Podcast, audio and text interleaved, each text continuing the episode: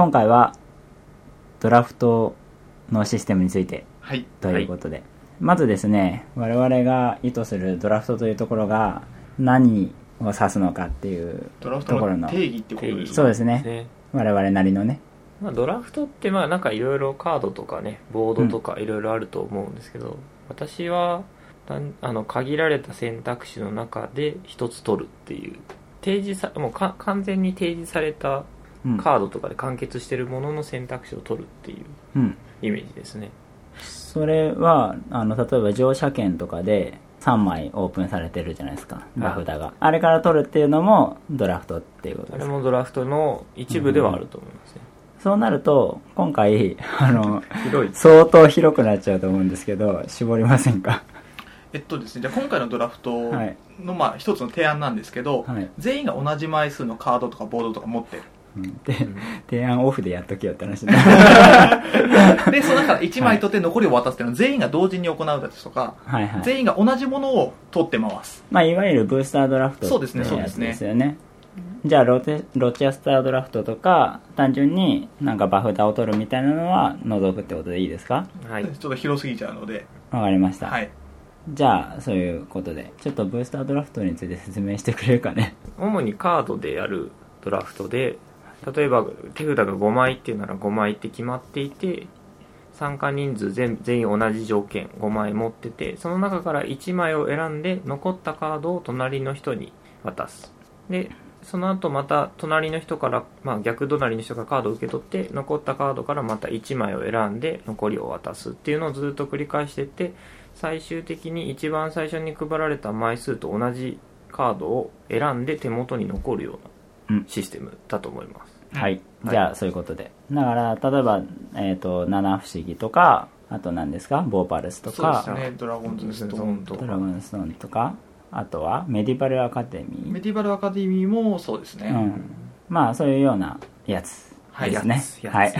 で ドラフトを採用するゲームがまあちょこちょこあるわけですけれどもその良さというか特徴っていうのはどういうところになるんですかね？えっと、ドラフトの良さというか面白す面白いと思うところは自分がそのカード1枚選ぶ。うん。でその選んだカードがいろんなことを意味するんですよね。っていうのは自分が使ってメリットがあるものうん。もあれば、うん。次の人に渡したくないから取る。うん。っていうところで、うん。自分が利点になるものと他のプレイヤーの得をさ得をさせないっうん。ていうところを考えるっていうところでただそれだけやってじゃあ自分が伸びて相手も伸びるとかうん相手を潰せるけど自分伸びないとかそういったところのバランスを考えてうん。カードを選ぶっていうところで、うん。あのドラフトの面白さがあるんじゃないかっていうのは思います、それはそういう面白さを使っているゲームもあるよってことですよね。そうですね。全部が全部ではないですよね。例えばどういうゲームがドラフトのピックの妙味みたいのが味わえるものになります。やっぱ代表だとやっぱ世界の七不思議うん。ではないかなっていうのは思いますね。だからあれは、えー、と要するに自分が伸びるピックっていうのとそれから相手が伸びないようにするためのピックの2種類があるってことですかね。そうですね。でまあ展開によってはその同同時に両方ああなるほど。行うことができる、うんうんうん。っていうのは、まあ、同時にやらないといけない場面っていうのが結構あってうん。自分だけ自分が伸びるカードっていうのは要は自分が伸びるんですけど、私別で渡すカードがもっと相手が伸びてしまうっていう時もあったりするんですよ、でやっぱそういうのを考えると相対的に自分も伸びてるけど相手の方が伸びてしまう。っうんうん。てなった時にじゃあ相手を潰すけどじゃあ自分も潰した分ちゃんと伸びるような形はどうするんだっていうところを考える、っていうところで、まあ、あの2種類あるっていうよりはそういうパターンもあるんですけど両方のケースもある。うんうん。っていうのがありますね。僕はあのドラフトってある種セットアップの一種だと思うんですゲよームの準備ですか？そうそうそうそうそう。もともとマジックのブースタードラフトっていうところがうん。発祥かどうかわからないけれども、まあメジャーじゃないですか、うん。あれがね、うんあれって自分のデッキを作るためのセットアップみたいな、もんじゃないですか。っていうところでセットアップをしつつゲームとしても楽しめるっていうところがドラフトっていうシステムのものすごいところだなっていうふうに思っていて、うんなんだろう。それだけでゲームになっちゃうしその後さらにそのピックしたカードでうんまたそうですね。っていうことですごく優秀なシステムだと思っていてでもっと言うと,、うん、とドイツゲームと相性がすごくいいと思うんですよね、ドラフトって一部のカードしか見られないんですけど、でもだんだんだんだんカードを回していくと徐々に情報が出てきてでこのカードがなくなってるってことはあの人はああいうことを狙ってるのかなとか情報の出方が絶妙で、でドイツゲームって運となんでしょう技術のバランスがすごくいいじゃないですか、なんでドラフトっていうのは情報が全部できらないし全然出ないわけでもなくてそういったところに人の選択の意図を感じることができるそこがすごく相性がいいシステムだなと思いますね、うんさっきのあのドラフトはセットアップの一部っていう風な話があったんですけど、うん。セットアップの一部のゲームもあればそれがゲームの完成形の途中にあるもの、まあ難しいことを言うな。あのー っていうのはセブンワンダーとかって、はいはい。あれってセットアップではないと思ってるんですよ。うーん。これはもう目的ですね。まあそうですそう。ねっていうのっていうドラフトも一つあると思ってて、うん。そうじゃなくてボーパルスとか、うん。さっき挙げたドラゴンズストーンっていうのは、うんうん。ドラフトをしてうん。自分の手札を作りますと、うんうんでその中からまたさらに、まあ、うん絞ったりだとか、うんカードを選んで、それで自分の戦い方をする。っていうところが、ね、それはセットアップ系のセットアップ系って言ったらなんかちょっと急にできた言葉になっちゃいますけど、セットアップっぽいドラフト、だからさっきのセブンワンダーとうんうん。あとにあとボーパルスとかっていうののドラフトっていうのはちょっと違ってくるっていうのがあるのかなっていうのは今今の話を聞いて思いましたうんね、うんうん。多分それの違いはゲームカードをプレイするタイミングのズレだと思いますね、うんそうだよね。多分ドラフトして、あのセブンワンダーとかあの世界七の不思議とかだとドラフトしたカードをすぐ使う、うん。うんだけどあのボパルスとかドラゴンズソードだと一旦全部、えー、とドラフトした後にその後にどういった順番でカードを使うのかっていうのもうん多分それでゲームの質がき、うん。あのルールとしてあるのでうんうん。そこの違いで多分今の感じ方の違いがある気がしうんうんます、でもさ実質同じじゃない？僕はピックしてその場でそのピックしたカードを明らかにしてうん。アクションを行うっていうのと、まあ例えば5枚なら5枚いっぺんに取った後でじゃあ順繰りにやっていくっていうのはもちろんゲーム性は違うけど本質は同じような気はしていて、うん。本質は同じであの他人のい戦略にいつ気づくかの多分違い。うんうんうん。1枚ずつ出してるとあこの人はこういう階段を踏んでいこうとしているっていうのが分かるんですけど、うんうん。あの手札5枚とかだと、うん。もういきなりあこういうのだったんだっていうのがもう完成形で見えちゃうっていうので、うんうん多分それでドラフトのいわゆる先ほどの人が選ぶ名が変わってくる可能性がある。って感じそうでね。ですすねうんうん。あの一枚一枚明らかになってるとあの遊びやすいですよね、うん。何が狙ってるのかっていうのを考えなくても 考えなくてもっていうとおかしいけど記憶しそうですね。うん。うんそうそう。いいのであ遊びやすいと思いますね。うん。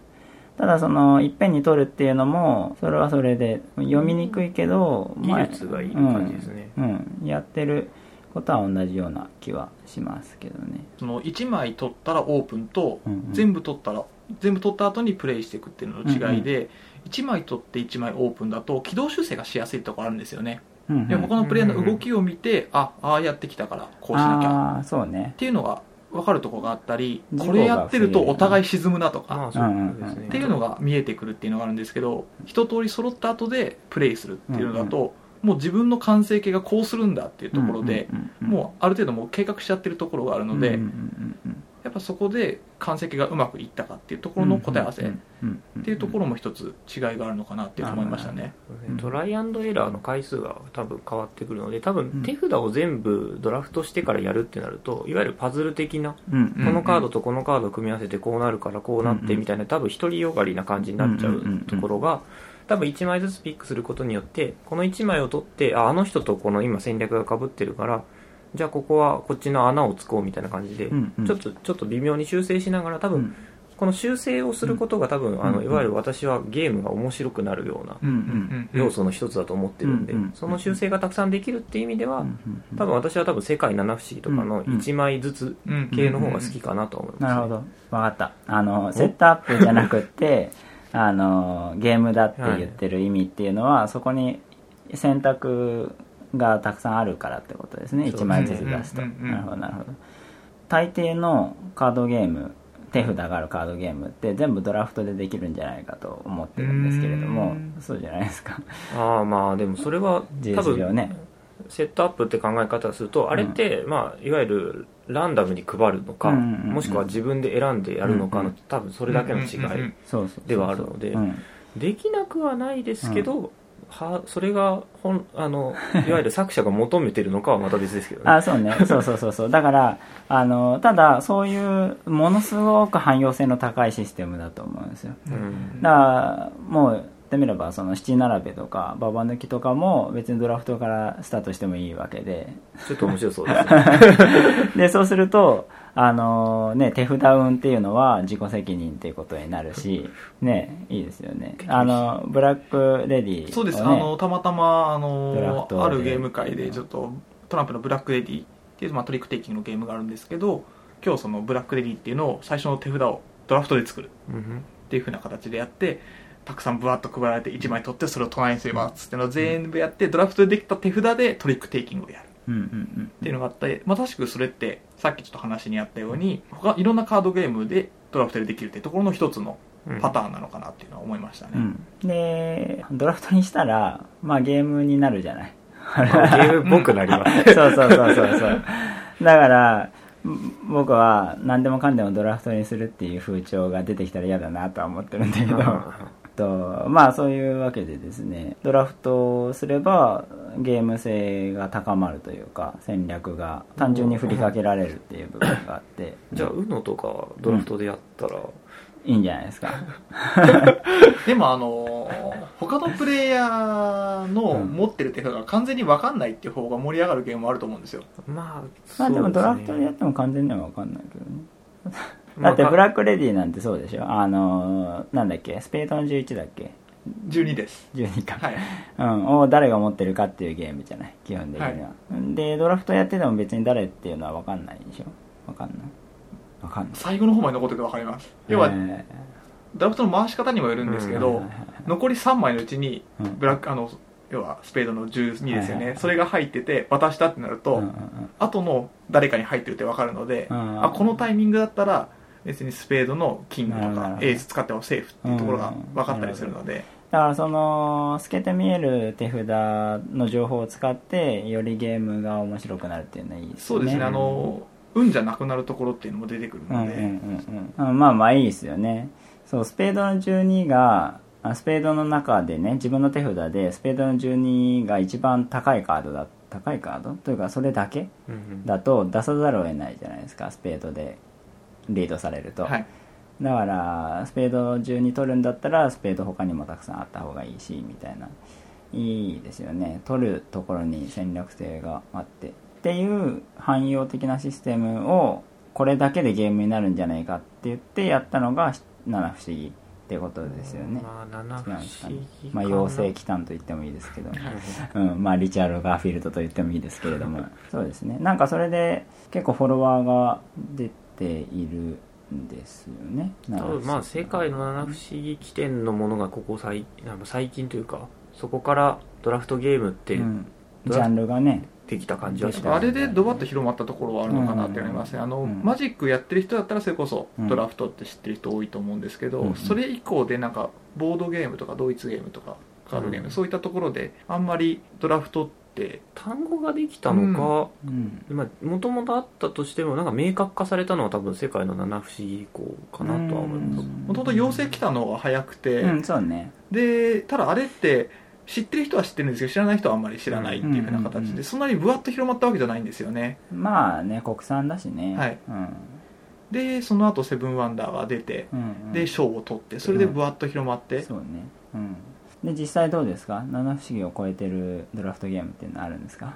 超えてるというか最近並んあ同じぐらい面白いなと思ってるのは,、い。いいビットイントゥザシティあああの切り口はかなり独特ですよね、多分ドラフトゲームを遊んだ人って、うんうんうん。これって自分でもなんかいろいろできるんじゃないかと思っていろいろ考えてみるんですけど多分、まあ、私も一回考えたんですけど協力ゲームと合わせるっていうのはね、パンデミックの流れとああのセブンワンダーの流れを組み合わせたらどうなるかっていうのを試行錯誤した結果、多分 Between Two Cities が出てきてうん。もうあれがもう私の中ではセブンワンダーに並ぶレベルですね。なるほど。時間とプレイ時間とかプレイ人数とかもほぼほぼセブンワンダーと同じような感じでうん全く別のゲーム性を持っている。ね。うんうんうんうん。あれはもうすごい。そうですね。ドラフトってことは情報が下家に行くから下家との協力関係みたいなのってすごく強いんですよね。まあどちらかというと対立関係だと思うんですけど七不思議とかだとね、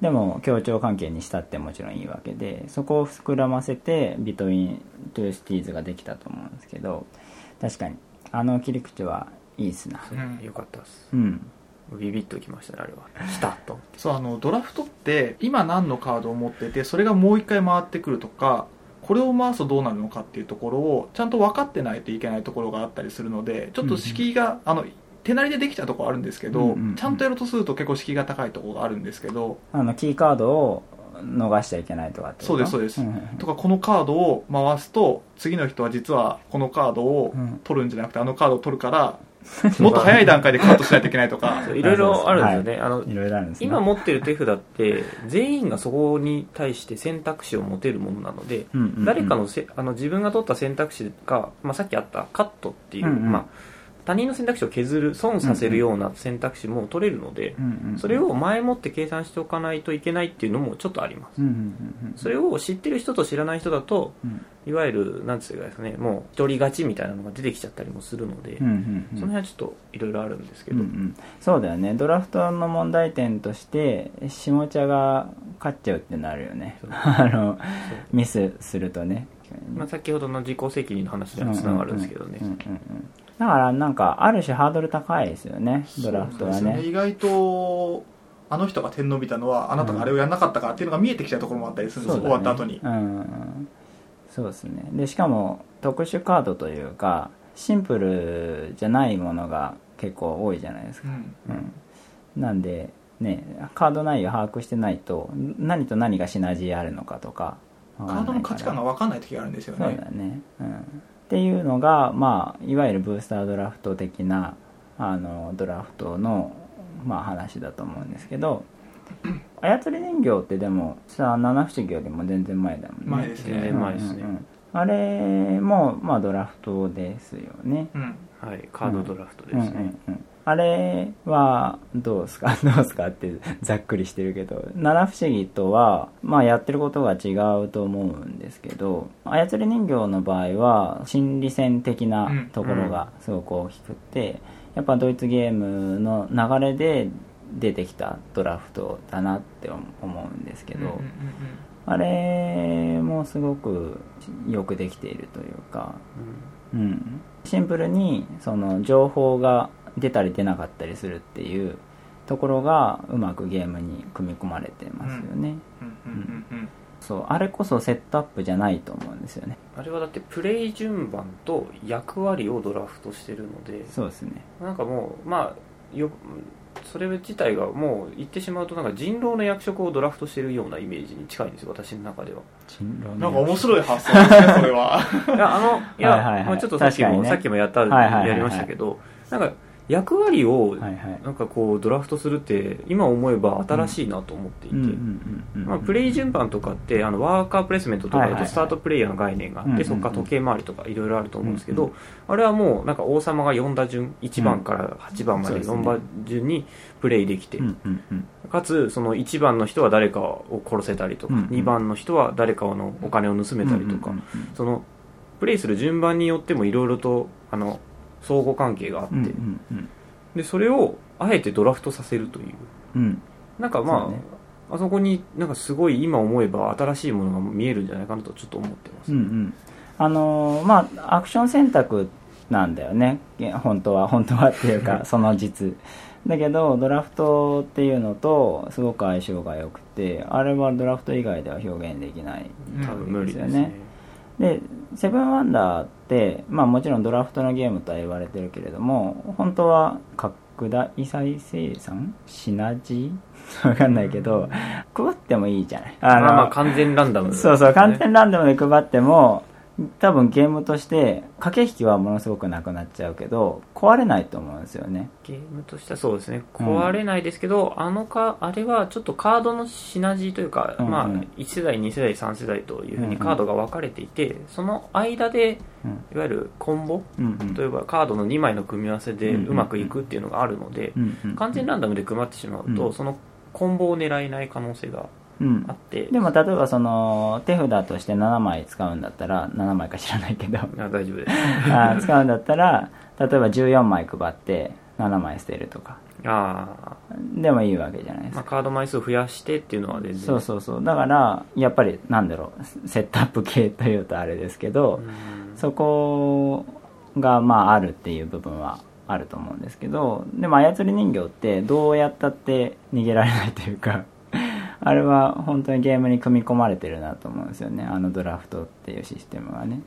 世界の七不思議がゲームのシステムとしてドラフトが必要とされてるかと言われると、うん、まあでもあれは多分やはりドラフトゲームだからこそ世界の七不思議なんじゃないかなと思いますね。うん、あまあもちろんねドラフトをすることで面白くなるようにシナジーとかがあったりとか、はい、あのその戦力差であの戦争があったりとかっていうので、うん他の人と読むように作ってるからまあもちろんねあれはドラフトゲームなんですですけれども。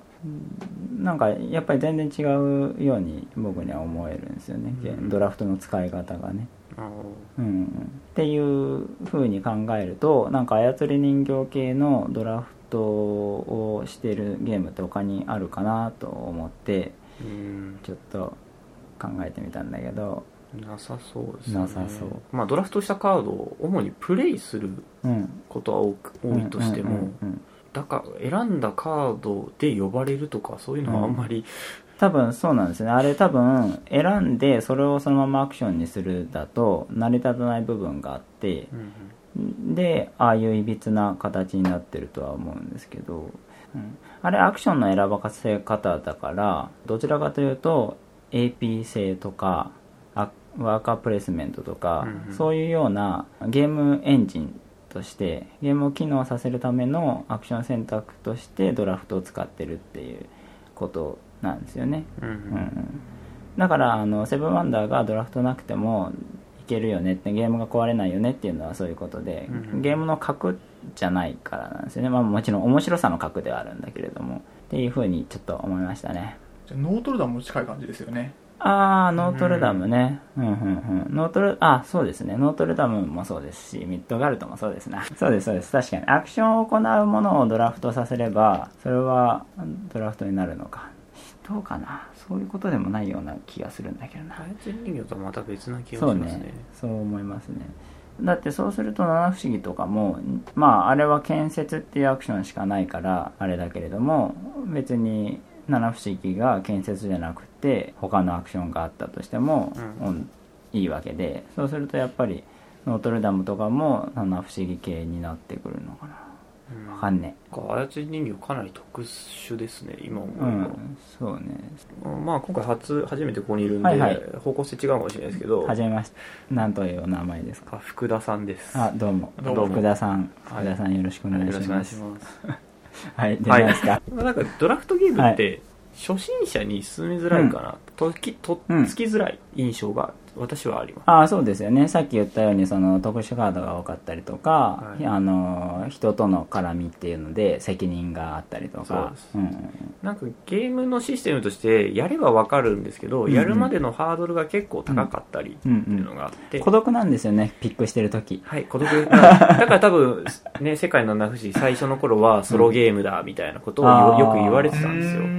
何回かそれツイッターで見ました。へあのドラフトゲームなのにソロゲームってことはないけど、ね、ない ないんですけど 多分朝初めて遊んだ人にとっては1枚選んで出して1枚選んで出して最終的に何点になりましたでっていう、うん、まあねそのゲームシステムがゲームシステムじゃないな。システムまああのよくないドラフトゲームはソロゲームかもしれないけどちゃんとねシナジーとかインタラクションを意識しないといけないように作られてるゲームだしね七不思議はね、でもカードを出すことによって他のプレイヤーとの絡みがちょっと直感的じゃないところが多分あるんですよね。多分両隣としか喧嘩してないように見えちゃうんですよね,、うん。ねうんあれが一番やっぱ目立つ部分ではあるので、だけど実はこのカードを私が取ってると対面のあの人の点数が何点下がるとかそういんう損得勘定を計算し始めないとちょっとそのソロプレイ感を抜けないかなっていうのがあって、うん。でもアグリコラとかもねソロゲームだっていう人いるしねなるほど。深いですね。えアグリコラのドラフトはどうですか？アグリコのドラフトはもうセセット。アグリコラもドラフトですよね。セットアップドラフトですよセットアップドラフトですよね。もうこれはもうセットアップドラフト。あれだって別にドラフトじゃなくてもいいんですもんだってあれバリエあバリアントルールですもんね確そう、かあの、ギャバリアントルールです。そう、バリアントルール。だって、あの、アプリケーション、あの、うん。iOS アプリとかであるアグリコラだと、うん。普通に10枚から7枚選ぶとか、あそうですね。ドラフトするとか、いろいろなバージョンがあるんで、もうあれはもう別にランダムでもうんうん。構わないです。いやでもあれもあるじゃない？コンボが。コンボあります。ね、ドラフトした方が楽しいよね。あれは、まあ、じょまあ、経験者の話ですよ。いやそりゃそりゃそうだけど。多分、やればやるほど、うん。そのコンボとかが分かってきてう、んで、あの、い大体じょあれ情報がたくさん持ってる方が楽しいので、あの人うですね。こう、ワーカープレイスメントっていう、あの。そうそう。僕もねドラフトをしてからアグリコラはあのソロプレイ感だいぶ消え消えましたね、うん。まあもちろんねワーカープレイスメントでガツガツやるから ソロソロプレイなんて話じゃないんだけどでもよりドラフトをすることでああの人農業行くだろうなとかいうのは分かるから、うん、なんかプレイの方向性がうんうんうん。分かりやすい。そうそう。いあのキーカードをね回しちゃったりとかするといつかあのカードが出てくるはずだからみたいなね考えられるよねあれはセットアップドラフトってやつ。セットアップドラフトですね、じゃあ話を戻して。やりやすいドラフトっていうところで一つ思うのが、うんうんはい。カードの種類が多いやつのドラフトって、はいはい。1回目からうまく戦えないんですよ。何を言ってるかっていうとパルスとかドラゴンズストーンとか、はいはい。あの、カードの種類が多くて、はいはい。あの、ユニークカード？そうです。で、んん。カードの効果もいろいろあったりするっていうのがあるじゃないですか。すね。はいはい。だから、あ初めてやる人で、うん初めのドラフトでやって、うんそんなカードあったのかって結構あったりするんですよ。あるねうんうんうんで、2た回目が本だドラゴ番。ンズストーンズは ドラゴンズストーンは山札が切れるようになってるでしょはい。だから1ゲームやるとまあ人数がある程度いれば2回ぐらい回るよねきっとあれね。あれは3人から5人でできるんですけど、うん。5人だと2ラウンド目が確か終わった時に山札全部切れるんですよ。うん。で、3ラウンド目からは、うんうんうん。要は今まで使ったカードがまた 2, 2周回ってくるような形になってくるので、だからそこがね、まあコストの関係もあるんだろうけども、あなんかある意味よくできてるなと思ったんですそうだから、よね。推奨4人って言われれてるんですけど、僕は5人ゲームがすごい好きで、うん、要は何ラウンド、1ゲーム終わる前に何ラウンド目かやると、うん2回目が出てくるカードが出てくるので、そうね。まあそれが気に入らない人もいるだろうけどね。あの、もうこのカードはデータっていう風にね、考えたりとかしてプレイするのは楽しいじゃないですか。うん。で、それで、あのー、2回目が本番ってなるゲームは結構多いのかなって思うんですけど、その中で僕はちょっといいと思ってるのは、うん寿司ドラ。まあ、あの、日本の同人ゲーム、まあ、寿司のネタでやるっていうゲームなんですけど、あれって全然特殊効果がなくて、ない。何のカードが何枚あるぐらいのものなんですよね。そうですね。うんはい。うんだから、全部の中でこのカードが何枚、このカードが何枚、特殊なカードがちょっとあるんですけど、そんなにこ細かく知らなくてもいい。っうんうんうん。ていうので、うん。すごい、とっつきやすいところがうん。あって、うん別になんか2回目が本番じゃなくて、1回目が本番でもすごいうん。戦えるゲームであるっていうのがあると思うんですね。うんうん、で、あれのいいところって、あの、得点計算の時に同じ枚数持ってる人を除いて一番枚数が多かった人がああ、そうだね。得点できるってあるじゃないですか。あの、ハゲタカの餌食そうなんです、ね。なので、例えば、このカードを自分が取って残りを渡すと、うんじゃあこのカードについてはどことどこでぶつかる可能性があるとかっていうところが、ちょっと見えやすいところがあるなと思うんですよ。うん。で、さっきのセブンワンダーの話じゃないですけど、うんこのカードを例えば渡しちゃうと、うん遠くのあの人の点数がいく何点上がるとかって、うんうん。やっぱ経験者じゃないとわからないところがあったりするんですけど、うんうん。寿司ドラだと単純に、あ、じゃあこの自分がこれを取って、残りがこれになると、多分と隣の人はあれを取ってうん。1位を狙いに来るだろうっていうところが見えやすい。そうね。っていうところがあるのですごい初心者のとっつきやすいっていうところでうん。僕は面白いと思うところがありますねうん。はい。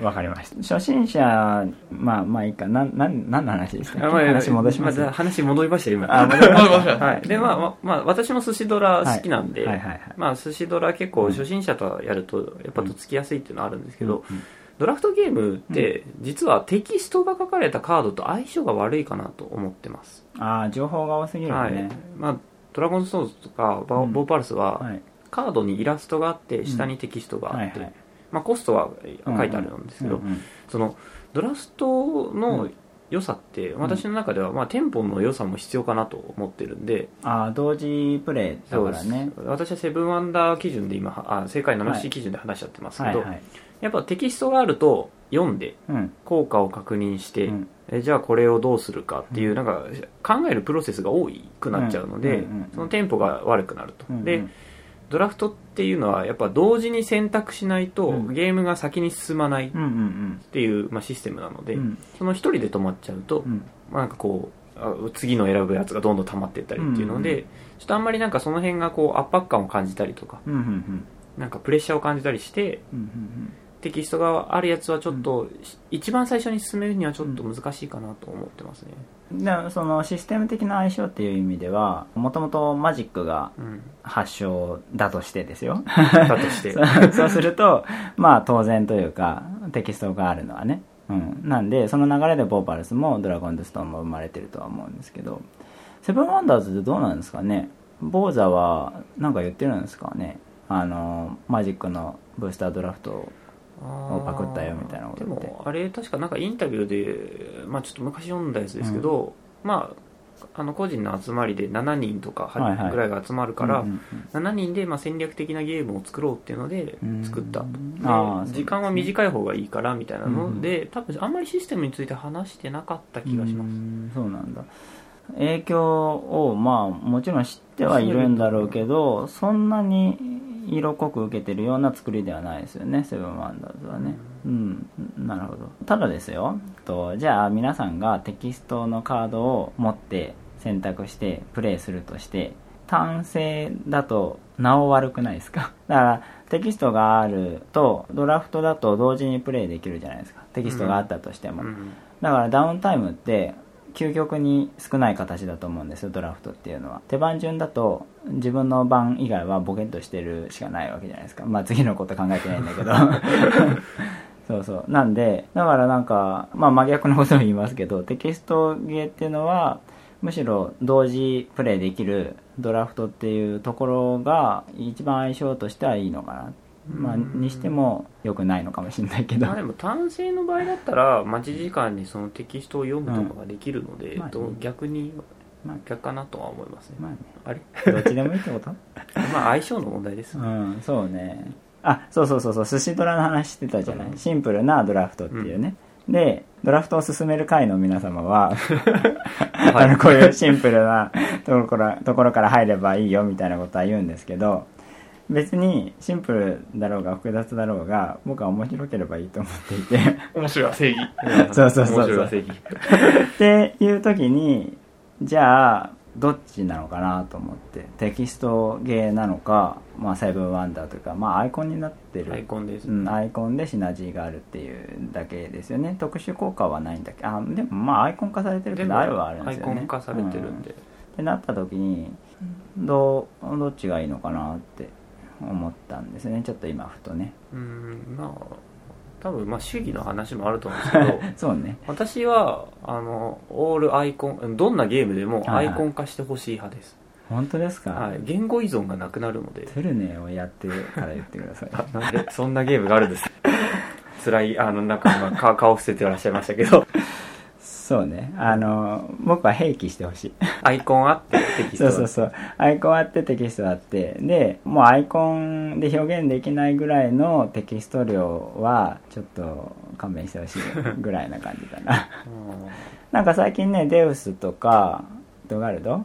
ああアイコンとテあのそうそう。テキスト両方ってことですか？そうそうそうそう。あれがいいよね。最強だよね。あれはそうですね。優しいですね。うん。うんうんまあ迷わなくては済みますね、うん結局アイコンの意味を覚えないといけないじゃないですか、うん。ってなると面倒くささは変わんないなっていう。でもアイコン覚えちゃうとテキストいらなくなるんですよねあれって。いらない。だアイコン覚えるまでに必要なっ必要。ていうのでテキストがあるので。そう。だからアイコンわかんねえなって言った時にアイコンサマリーを見るじゃないですかはい。っていう作業が億劫だからカードだけで完結するんですよね。そうそうそう僕は好きなドラフトゲーム他にはまだあるのが好きなドラフトゲー語る。あれですあれです。あのまあよく出た当初すごい売れたのが12季節の魔法使いシーズンズ。ああああれドラフトだっけ？ドラフトです。初めカードドラフトはいはいはい。で、まああのまあ3年間ですよね、12季節。はいで、まあ最初、あカードドラフトがあってはいはい、まあそれ全部使うわけじゃないんですよ。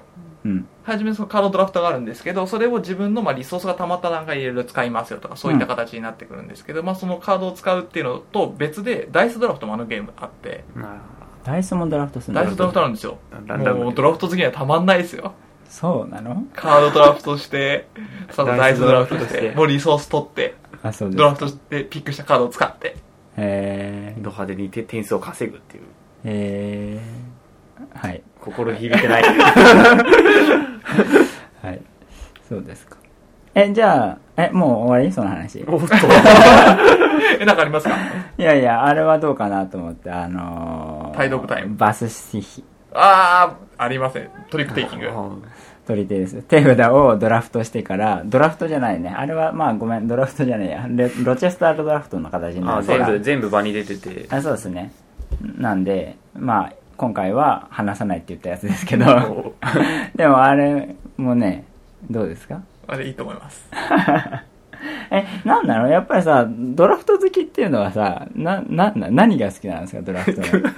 難しいこと。をそのまあねさっきドラフトのシステムの良さみたいなの語ったんで、まあかぶっちゃう部分はあると思うんですけどどうどうですか？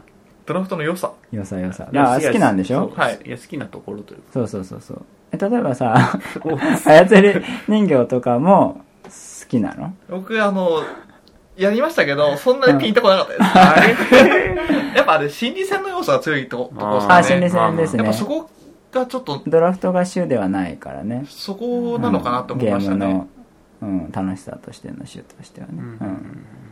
確かにね。ううまいことを選び出すとかじゃないからね、はい。要は、うまいこと選んだのもうん、崩されちゃうじゃないですか。なるほど。じゃあやっぱりあれですね。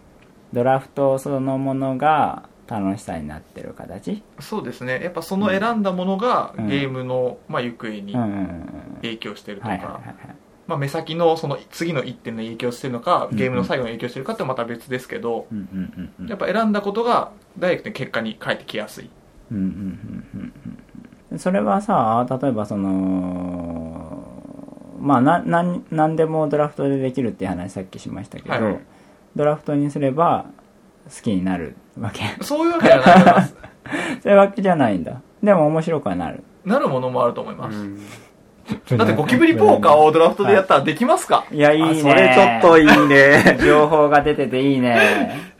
あれもねどっちでしょうかっていうゲームだからあれはもうだって逆にこう情報知ってるとこれ二択とか。ね いいねえドラフトそうですね。あのなんか初心者向けのドラフトみたいな話してたじゃないですか、はい。メディバルアカデミーとかもいいんじゃないですか。僕は初心者向けだと思ってます。カードにテキストがなくて、うんうん単純にもう数字だけ。うん数字とあのカードの色とかデザインですよね。う。んあれでどこのカードかっていうのが分かってるので。うん、うんうん。でもさドラフト好きとしては別にテキストがあろうがなかろうが楽しいんでしょ？それはあれですかね 好きかとっても好きかの違いぐらいです。あそう。ですか。でも初心者には勧めないってこと？初心者って何って話にはなるけど。まあそうなります。けどまあもうドラフトゲームを広める回なのかどうかわかんないけど ドラフトゲームをまず最初にお勧めするならっていう、えー、どうなんつうの？入セブンワンダーじゃないんですか、いやセブンワンダーでもいいんですけど、うんその一個前に、うんうんうん、挟んでおく必要がある。挟挟んどいてちょっとクッションにしてみたいな。ああそうですか。えーいやなんか特殊カードがあってドラフトが嫌だなっていうのはそれは特殊カードが嫌なだけであってドラフトが嫌なわけじゃないと思うんですよ。だからなんかボーパルスとかやってなんか面倒くさいからちょっとドラフトゲームは嫌だなみたいなことを言ってるやつにはドラフトゲームじゃなくて特殊カードが嫌なんだろうって言っときゃいいんじゃないの？そういうことじゃないの？かまあ寿司寿司ドラね。寿司ドラ非常によろしかったですけれどもうんシンプルですな。シンプルです。うん。回転寿司とドラフトのテーマの合致も私は好きです、うん、親和性がすごく高くて、プロダクト感もすごくあるんですよね。この丸いチップといいね。すごくいいですよね。これまだ買えるんですか？家サブさんにあるかどうかですね。これ出たの2012年かな。だってこれエッセンでも売りましたもんね。これってヤポヤポンからエッセン。英語版出てないの？映画版どうなんですかね。出したらいいのにね。まあななんか外国人受けそうしそうな、うんうんうんうん。タイトルもそのままいけそうな、うんうんうん。寿司ドラとメディバルアカデミーとあと他なんかなかったっけ？シンプルなドラフトって。僕あの最近まあ最近というかリメイクですが花見工事。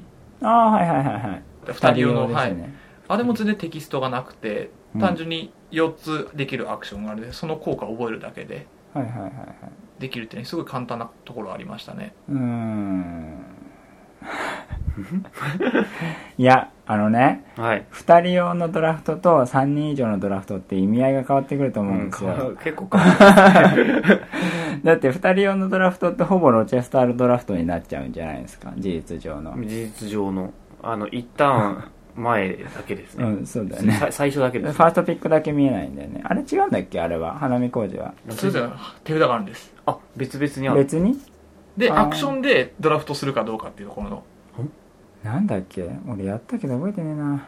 あのーそれぞれ手札があって自分の番だったら手札を補充して、はいはい。で4つアクションがあるんですよ。うんうん。1つ目のアクションが手札を1枚捨てる。あ2枚。手札から2枚捨てるとか。うんうん。1枚は自分の元としてキープ。うんうん。もう1枚はカードを3枚出して、うんうん。えっ、と2枚1枚を相手に取ってもらって2枚を自分がもらうドラフトの方。でで4つ目のアクションは4枚を2グループに分けて好きな方を取ってください。残りは私がもらいますところ。ドラフトの範疇を超えてるよこれはあれだまああれですよね。ドラフトの方法をアクションで指定してる感じですよね多分。そう 4, 4つアクションがあってやったアクションもできないんですけ今まで話してるのは多くの数から1枚を選ぶですけど、今のだと、2 つに分けた山のどっちですかとかそういうですよね。ケーキの切り分け的な部分もあるんですよね。わかりました まあ二人用だしな。まあまあまあわかりましたよ。えじゃああれが何？わかりやすいと。ドラフトの面白さがわかりやすいと。ドラフトの面白さが分かりやすい。そういう 話じゃねえのかよ。単純に面白かったゲームいやえっ、とドラフトのでもどっちを取ったらどうなるってところはすごい分かりやすいんですよ。うーん。あそう。はい。僕記憶が喪失しているあそうですか。わかりました。まあそうですね、ドラフトゲームの入門として進めてるだけであって、うん。ドラフトゲームってこういうものでこういう考え方するといいですよっていうのうん。を多分寿司ドラとかさっきのやつとかで伝えてそれが分かった上でじゃあドラフトゲームの代表格うんうん。世界七不思議とかうんうんうん。他のやつもやってみましょううんみたいな感じですかね。ルートとして。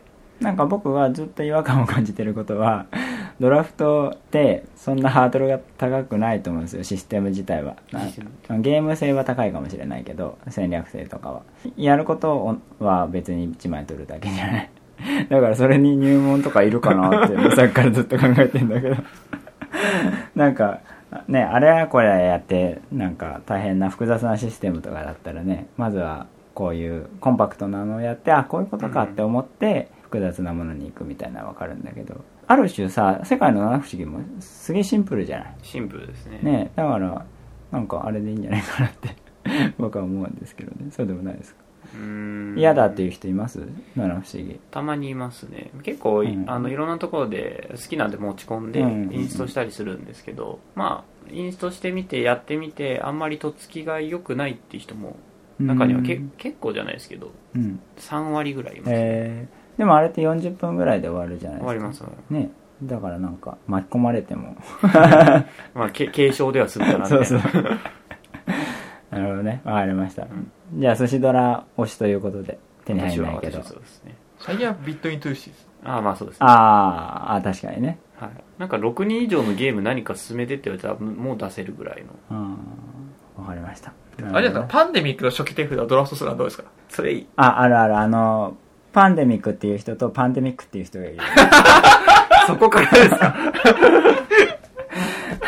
僕はパンデミックだと思ってるんだけどね。パンデミックパンデミック。まあいいや。はいえっ、とじゃあそんな感じでいいですか？他なんかあります？ドラフトゲーム？なんかリアルタイムドラフトってワンドローさんから。それだ。ビレッジオブファミリア。あその話を俺しようと思ったんだ。あのなんか圧を感じるみたいな話してたじゃないですか。さっき、特殊カードがたくさんあると選ぶときにねでそんな時にヴィレッジ・オブ・ファミリアがあればあれば、圧は感じなくて済むと。まあ、確かに。まあ溜まってる一方ですからね。そう。そうそうそうそうそう。でまあ焦るのは焦るでいいんですけどそれはゲーム性なので早くしないとどんどん不利になっていくから、うんうんうん。実際のところ。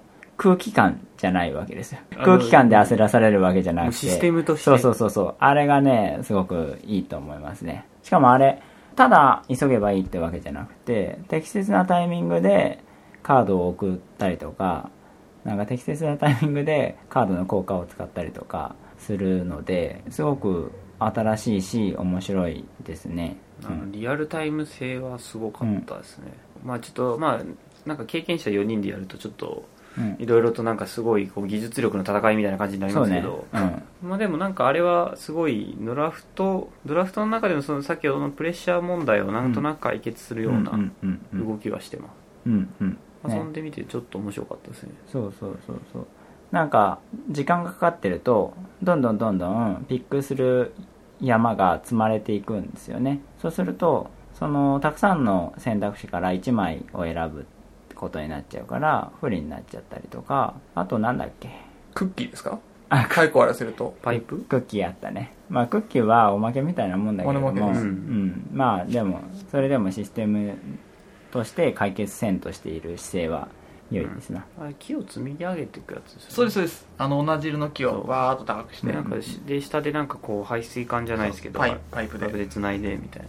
思い出した。ベス思い出した。トハウススリーエバーエバーもうね。あれいいんじゃないですか？あれ？僕好きですよ。あこうやって逆に逆ねに積み上げて、うん。逆ペンギンパーティーでそうそうシンプル。でだってあれあいいですよね。ペンギンパーティーなんですよねあれはね、はい。ペンギンパーティーってことはちゃんと色を意識しないと死ぬわけですよね。死にます。そう。で相手が相手というか上茶が何を求めてるのかとか下茶が何を求めてるのかとかまあ上茶はあんま関係ねえか。下茶が何を求めてるのかとか考えつつマジョリティも考えつつやるやるあれすごくいいですよね。